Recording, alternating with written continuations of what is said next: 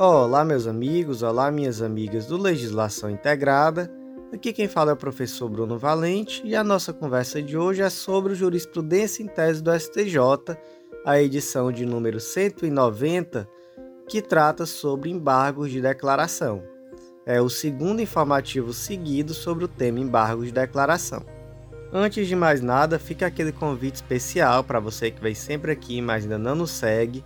Fica o convite, segue a gente, ativa o sininho, tanto lá no Spotify, Deezer, Apple Podcasts, Google Podcasts, YouTube, por onde quer que você nos acompanhe. Não deixa de seguir, não deixa de ativar o sininho para saber de todas as novidades. E também não deixa de compartilhar com os colegas, contar para os amigos para poder ajudar esse canal cada vez mais a crescer. E por último, fica aquele convite especial para você que ainda não segue o Instagram, arroba legislação integrada, onde também postamos materiais jurídicos diariamente. Então vamos lá começar. A tese 1 ficou da seguinte forma: na hipótese de concessão de efeito infringente aos embargos de declaração, é necessária a intimação prévia do embargado para apresentar a impugnação, sob pena de nulidade do julgado e violação aos princípios do contraditório e da ampla defesa. Meus amigos, qual é a fundamentação de um embargo de declaração? Qual é o objetivo desses embargos? Necessariamente é suprir um erro material, uma obscuridade, uma contradição ou uma omissão. Dessa forma, nem sempre o julgamento desse embargo de declaração vai levar a uma modificação do julgamento em si. Muitas vezes se trata ali tão somente da correção de algum erro material, sem que haja um efeito infringente. O efeito infringente é o efeito modificativo da decisão. É exatamente por isso que o 1023, parágrafo 2 do CPC diz que o juiz intimará o embargado para, querendo, manifestar-se no prazo de cinco dias sobre os embargos opostos, caso seu eventual acolhimento implique a modificação da decisão embargada.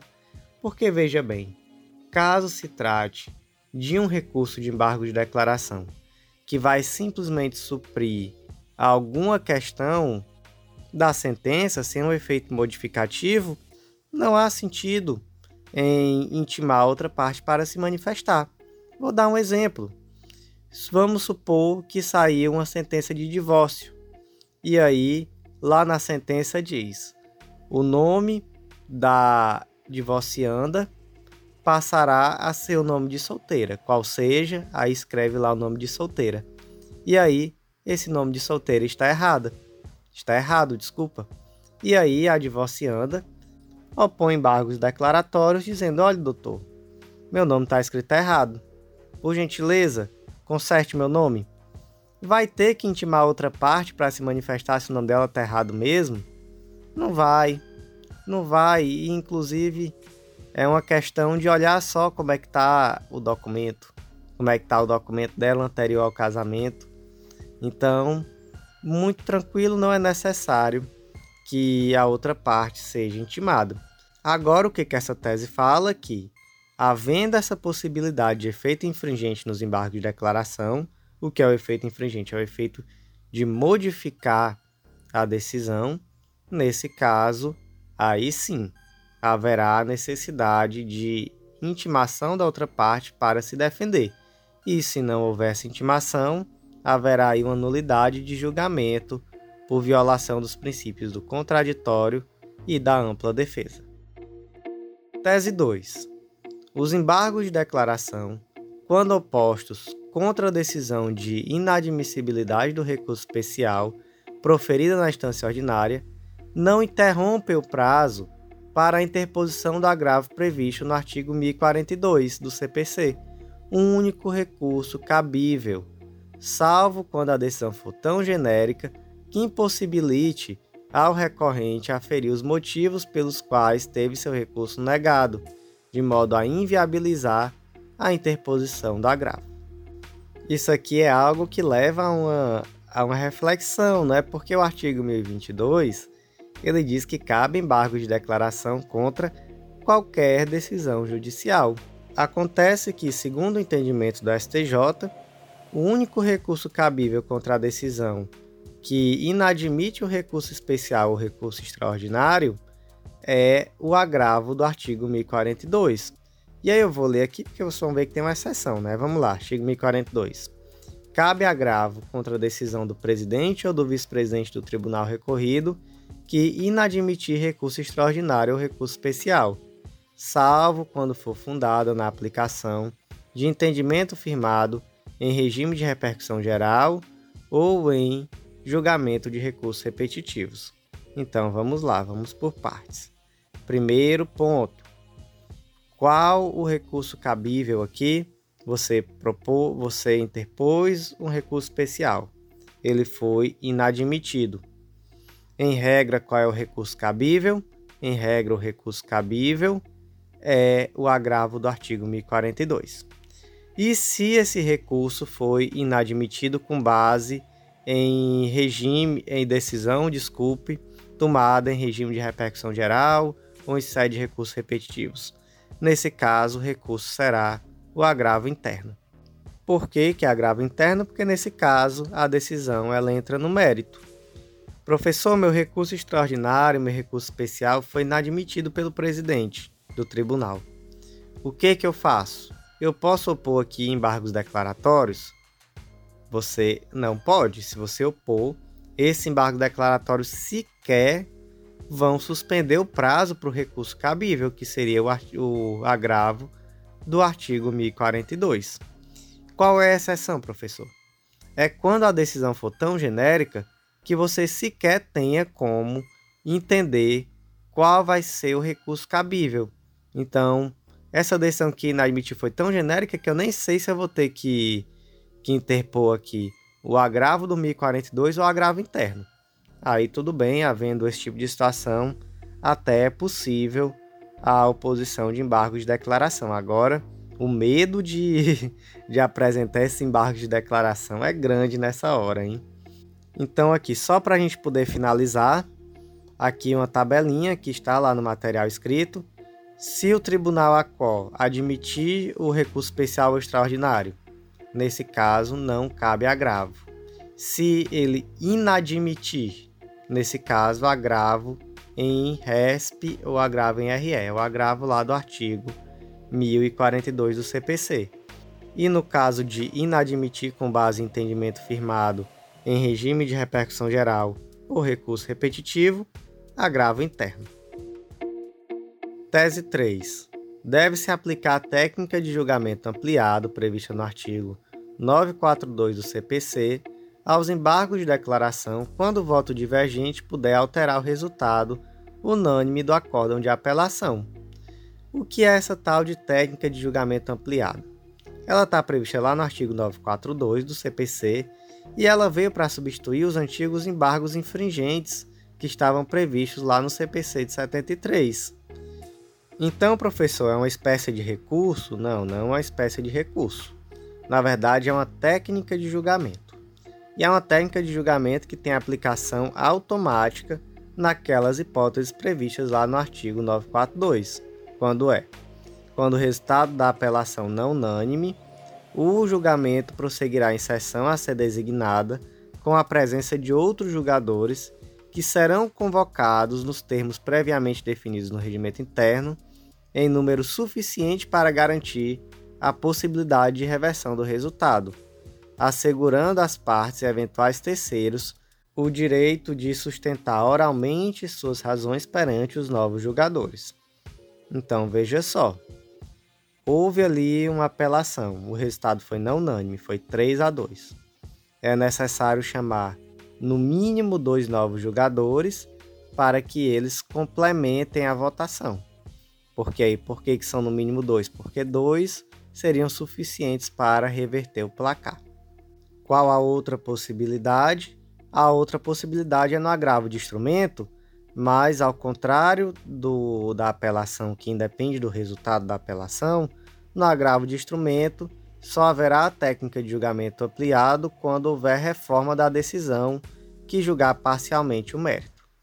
Então, aquele agravo de instrumento oposto em face daquela decisão que julgou parcialmente o mérito, esse agravo de instrumento, ele modificou a decisão, foi um julgamento por maioria, haverá sim a técnica de ampliação de julgamento. E aí aqui eu trago algumas situações em que é possível a aplicação da técnica. Tem uma tabelinha lá no seu material escrito. Apelação não unânime, qualquer que seja o resultado. Julgamento não unânime de ação rescisória, quando o resultado for a rescisão da sentença. Julgamento não unânime de agravo de instrumento, quando houver reforma da decisão que julgou parcialmente o mérito. Então, olha só, o outro caso aqui que eu não tinha falado ainda. Ação rescisória, quando o caso faz rescisão da sentença, não é? E aqui alguns enunciados que trazem também pontos importantes que cabe no, em apelação de mandado de segurança e cabe em rescisão parcial de julgado. Situações em que não se aplica, professor. Não se aplica, por exemplo, no julgamento de incidente de assunção de competência ou de resolução de demanda repetitiva. Não se aplica no julgamento de remessa necessária. Não se aplica em julgamento não unânime proferido nos tribunais pelo plenário, pela Corte Especial. Então, realmente, se já está no plenário, se já está na Corte Especial, não tem quem trazer para desempatar o julgado. Né? E aqui alguns outros pontos de enunciados não se aplica no caso de decisão proferida no âmbito dos juizados especiais, então decisão de turma recursal que não é tribunal, então de fato não se aplica. E aí alguns pontos importantes também na constante do material escrito, que é nula a inclusão de apenas mais um jogador, por motivos óbvios.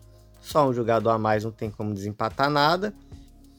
Que os jogadores eles podem rever os seus votos após o voto dos novos jogadores que integram o julgamento e que essa análise é feita de forma ampla em relação a todo o julgado, não somente em relação àqueles pontos em que houve discordância entre os jogadores. Muita coisa, né? Mas tem o material escrito para você dar uma olhadinha e fixar isso aí com calma. E aí, meus amigos, a questão que surgiu aqui é: e nos embargos de declaração? Então, na apelação, ok, na apelação cabe. E nos embargos declaratórios que forem opostos em face de uma apelação. E aí também cabe, veja só deve-se aplicar a técnica de julgamento ampliado, prevista no artigo 942 do CPC, aos embargos de declaração, quando o voto divergente puder alterar o resultado unânime do acórdão de apelação. Então, se o voto divergente tiver o condão de alterar aquele resultado, mesmo que tenha sido unânime no primeiro momento, será necessário sim a utilização da técnica de julgamento ampliado. Aí você pode perguntar assim, professor, e nos embargos de declaração em face de agravo de instrumento?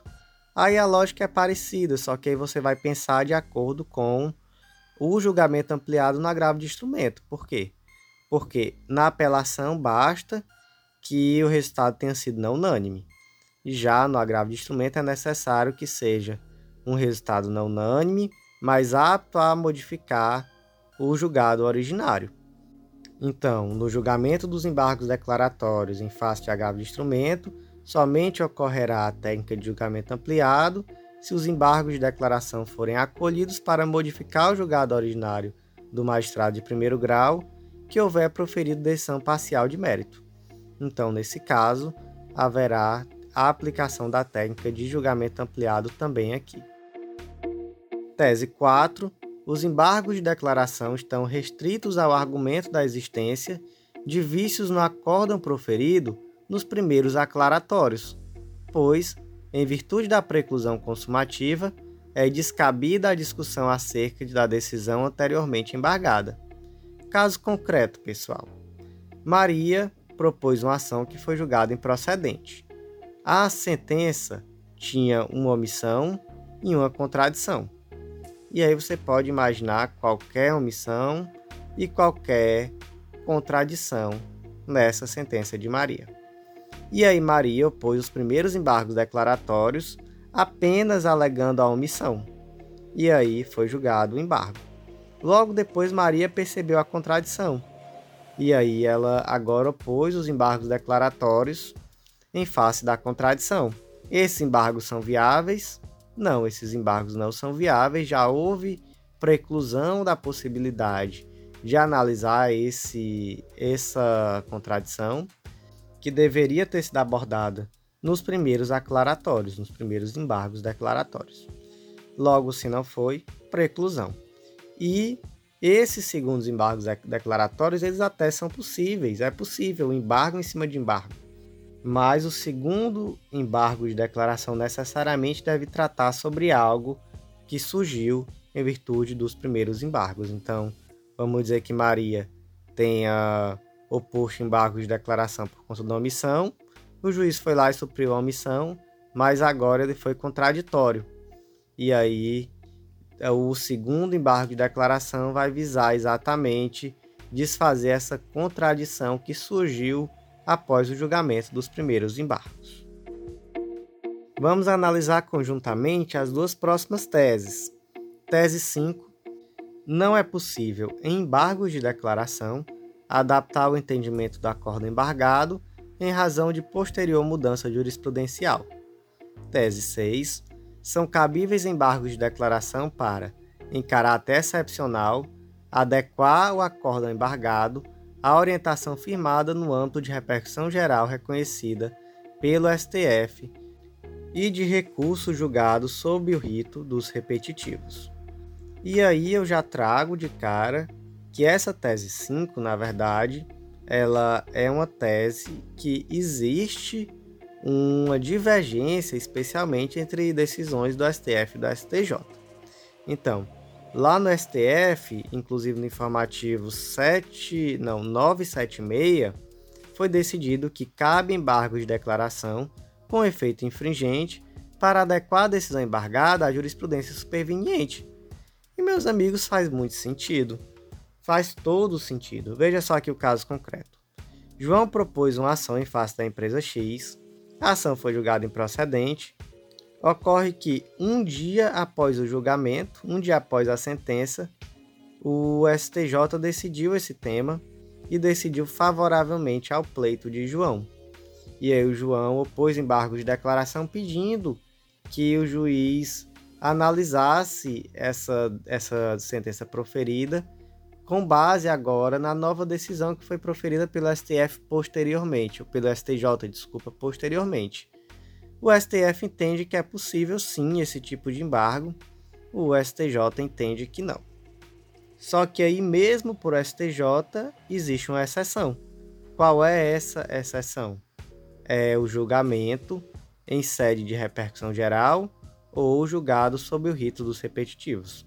Nesses dois casos, é possível sim a adequação do entendimento através de embargos de declaração. E aí eu trouxe aqui um exemplo. O Agostinho alugou um imóvel comercial com a finalidade de montar uma pastelaria, sendo seu sogro Lineu fiador. Alguns meses depois, Agostinho parou de pagar o aluguel, o que motivou a propositura de ação de despejo acumulada com cobrança de débitos em face do inquilino e seu respectivo fiador. Agostinho não possuía nenhum bem, por isso o locador requereu a penhora da casa de Linneu, seu único bem, onde residia com sua família. Em 7 de 3 de 2022 foi proferida a sentença negando a penhora com fundamento na jurisprudência do STF e na súmula 549 do STJ, que essa súmula diz que não é possível a penhora do bem de família do fiador de contrato de locação comercial. Havia essa súmula da STJ, súmula 549.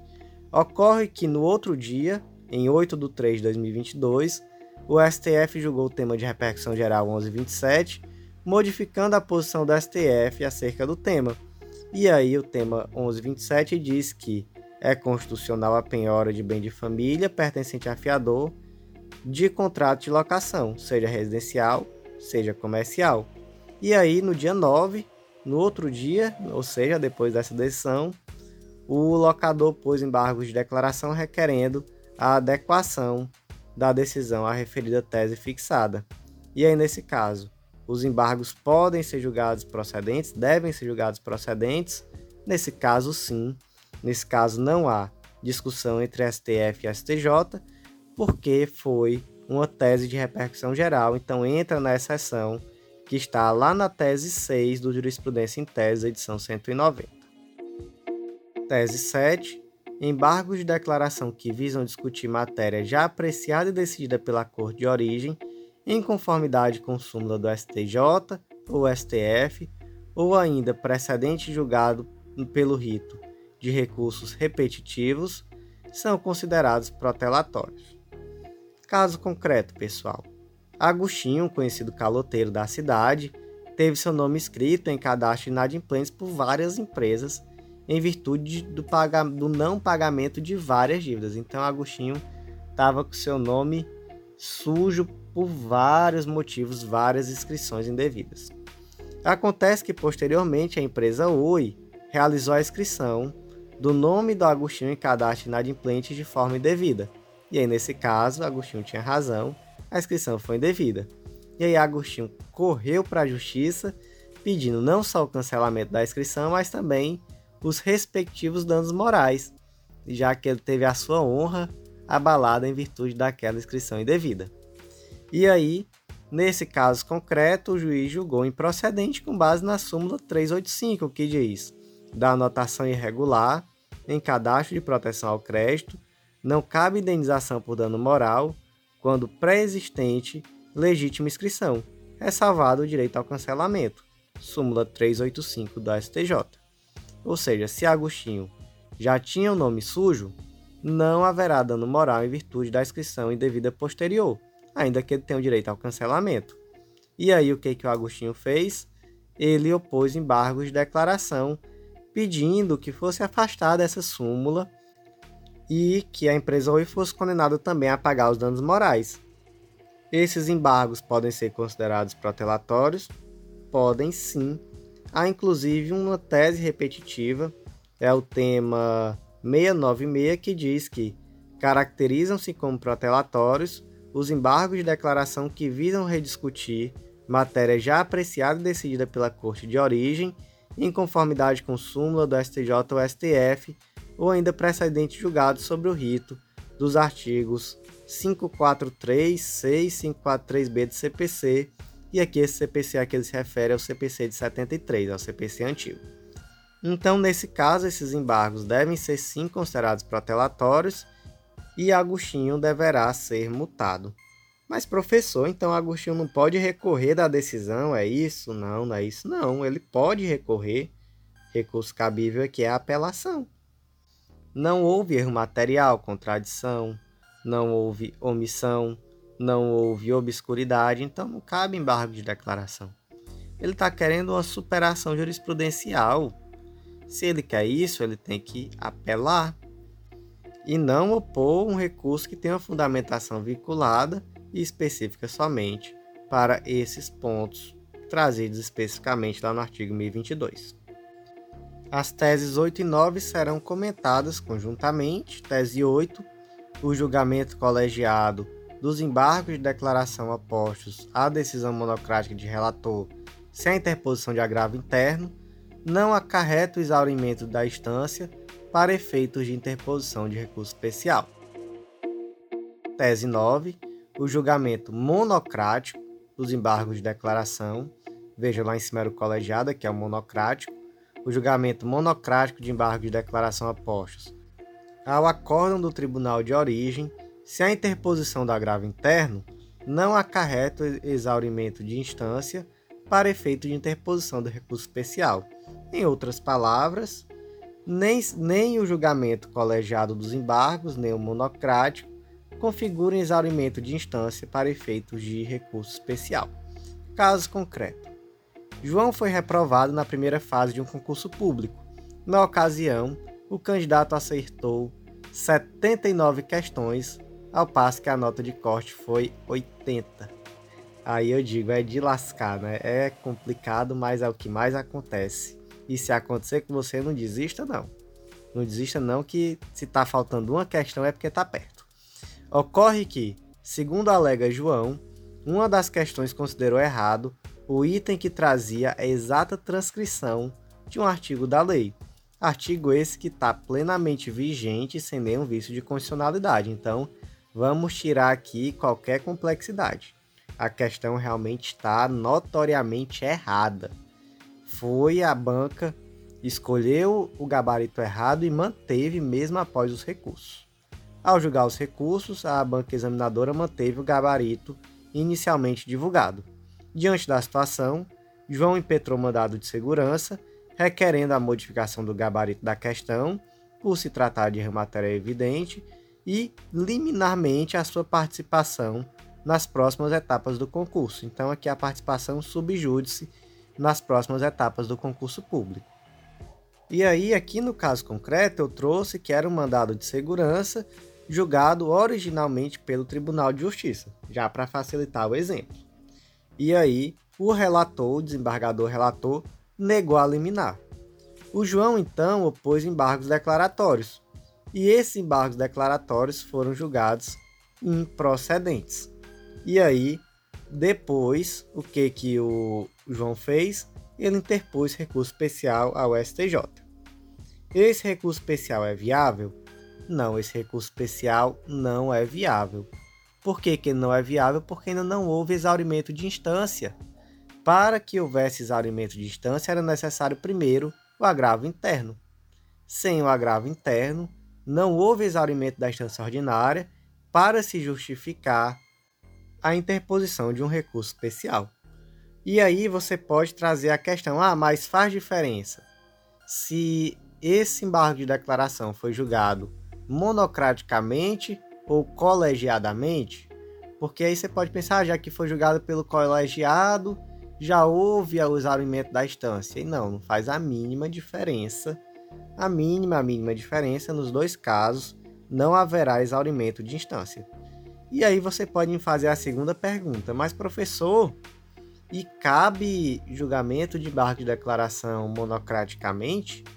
E aí a gente vai responder isso lá na tese 10. Vamos lá. Tese 10. É possível o julgamento monocrático pelo relator de embargos de declaração opostos contra a decisão colegiada. E aí, meus amigos, é possível, mas não é a regra. Veja só o que, que diz o tema repetitivo 696.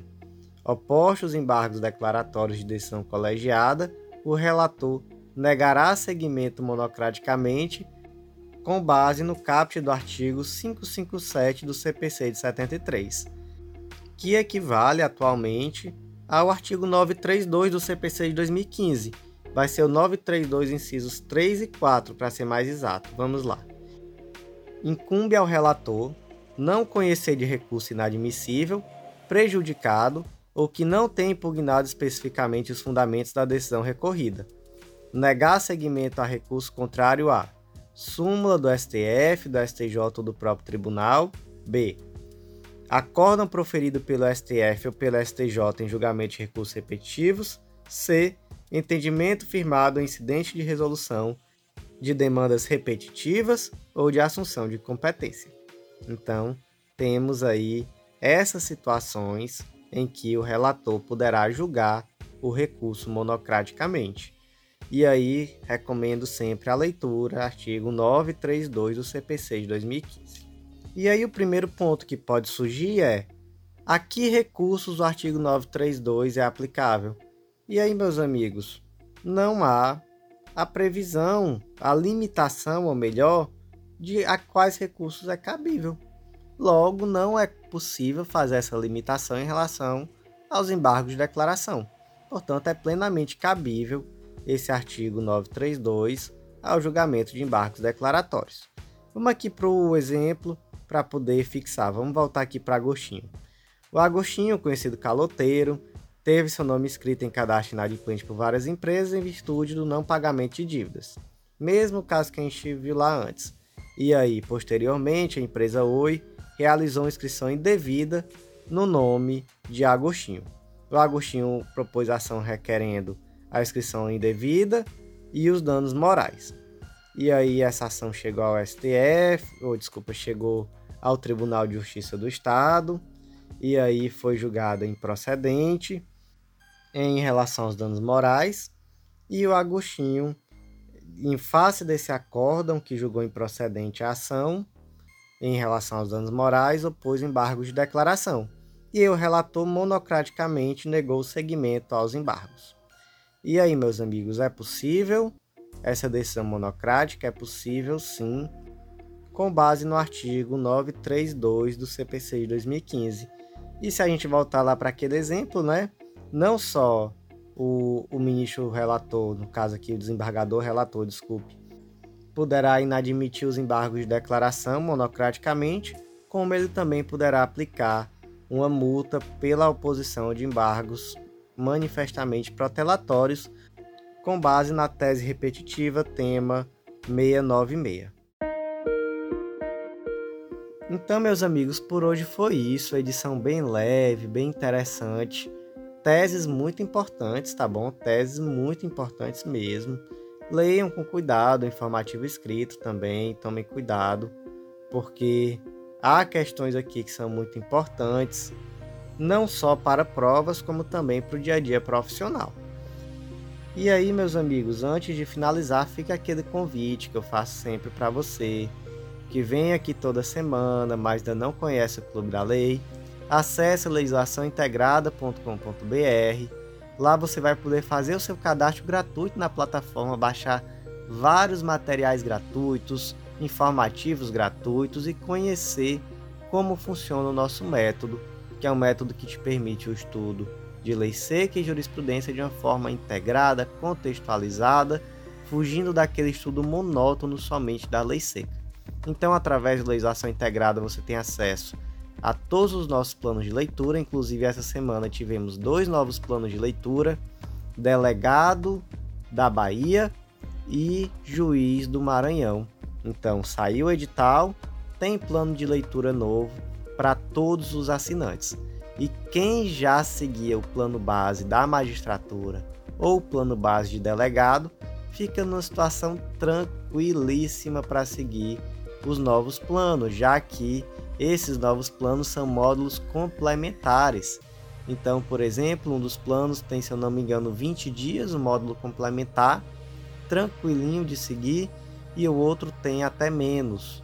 O plano para delegado da Bahia, se eu não me engano, são 15 dias. Então, uma situação muito tranquila para você estudar até o dia da sua prova. Então fica o convite para esse estudo de longo prazo, onde você pode pegar um plano base, fazer um estudo diário com tranquilidade, para quando sair o edital você ter um estudo de reta final também muito tranquilo, sem aquela correria, sem aquele problema, sem ter que colocar a mão no bolso para comprar plano de leitura novo. Então, meus amigos, só tem vantagem, não deixa de vir conhecer que eu te aguardo. E por hoje foi isso. Eu, vou, eu te aguardo no nosso próximo podcast e te aguardo também no Clube da Lei. Um grande abraço, até a próxima.